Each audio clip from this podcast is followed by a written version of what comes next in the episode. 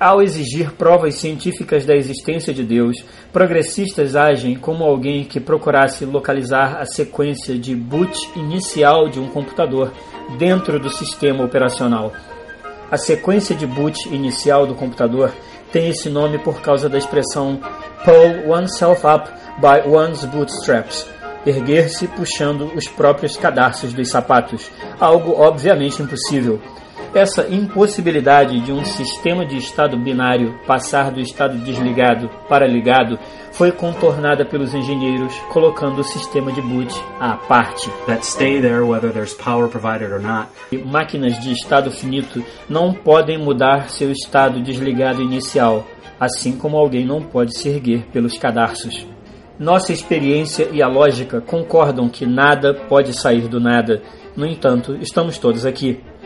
A origem do universo ainda é um enigma e continuará assim pelo simples motivo de que o cérebro mais brilhante ainda está dentro da criação e, portanto, não pode ver fora dela. Se pressupomos uma cadeia causal, pressupomos um antes, e por isso a noção de um universo que sempre esteve lá é tão cara aos ateus. Mas o Big Bang implica que houve um começo definido para o universo. O passado não se estende para trás para sempre, o passado tem um fim, o que nos leva imediatamente a pensar nas condições anteriores ao estado inicial, o que nos leva a pensar nas condições anteriores das condições anteriores, numa recursividade infinita. A possibilidade de ver de fora implicaria um salto de nível do ser que está vedado à nossa arquitetura cerebral. Estamos limitados pela configuração estrutural do nosso cérebro, que só pode interpretar as coisas em termos de posição espacial temporal. Por definição, a realidade última transcendente precisa, bom, transcender o espaço-tempo. A linguagem se esfacela quando tenta dar conta dessa realidade transcendente. Por exemplo, temos que usar aspas ao falar do que havia antes do Big Bang, já que o tempo e o espaço foram criados nesse evento e, portanto, antes só faz sentido dentro do contexto espaço-temporal.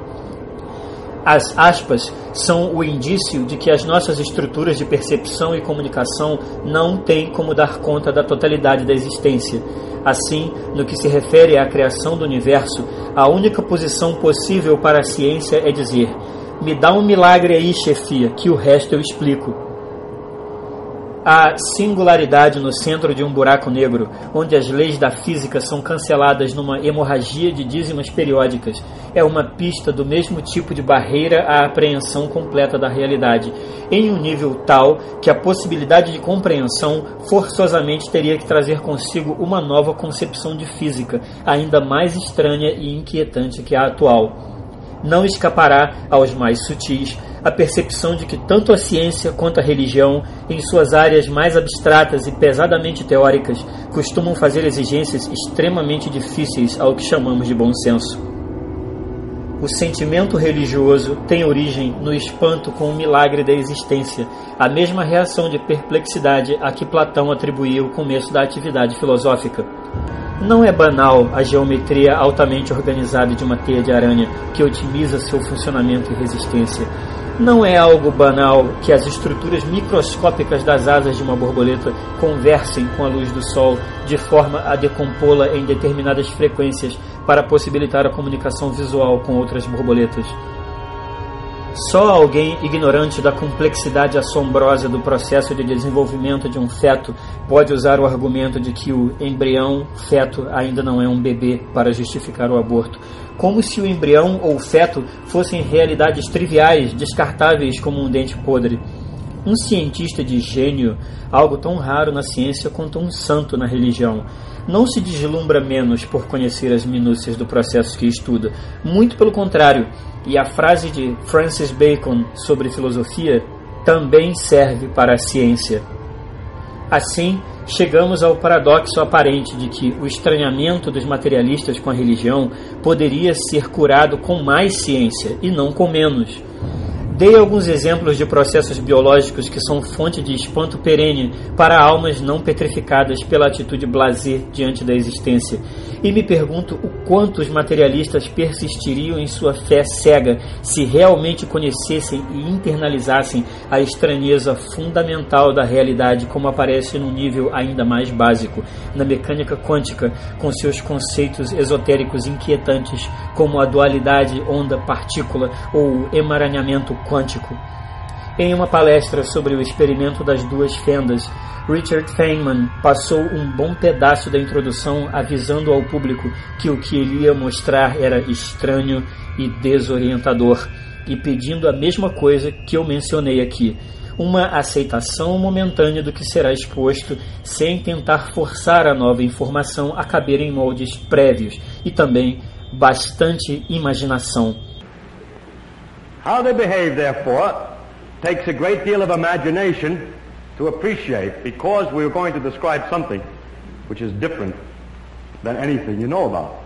This, in that respect at least, makes this perhaps the most difficult lecture of the series in the sense that it's abstract, in, in the sense that it is not close to experience. So it will be difficult. But the difficulty really is psychological and exists in the perpetual torment that results from your saying to yourself, but how can it be like that? I think I can safely say that uh, nobody understands quantum mechanics. Don't keep saying to yourself if you can possibly avoid it, but how can it be like that? Because you'll get down a drain, you'll get down into a blind, blind alley in which nobody has yet escaped. Nobody knows how it can be like that. Em um ambiente de baixa cultura como o Brasil, a imaginação fica atrofiada e isso é um problema, pois a imaginação, que está na origem de todos os momentos eureka da ciência, filosofia, arte, etc., é o órgão usado para perceber a hipótese de Deus. Mesmo noções básicas assumem feições novas e abstrusas, ao ponto de não podermos nem dizer ao certo se ou como a noção de tempo pode se aplicar aos instantes iniciais do Big Bang. Existem restrições óbvias e inerentes à nossa situação de criaturas dentro da criação, como o postulado da censura cósmica parece indicar. E assim, chegamos a uma situação curiosa em que alguém que se apresenta como cientista e usa jaleco consegue convencer um progressista de que existe um gato vivo e morto ao mesmo tempo dentro de uma caixa selada.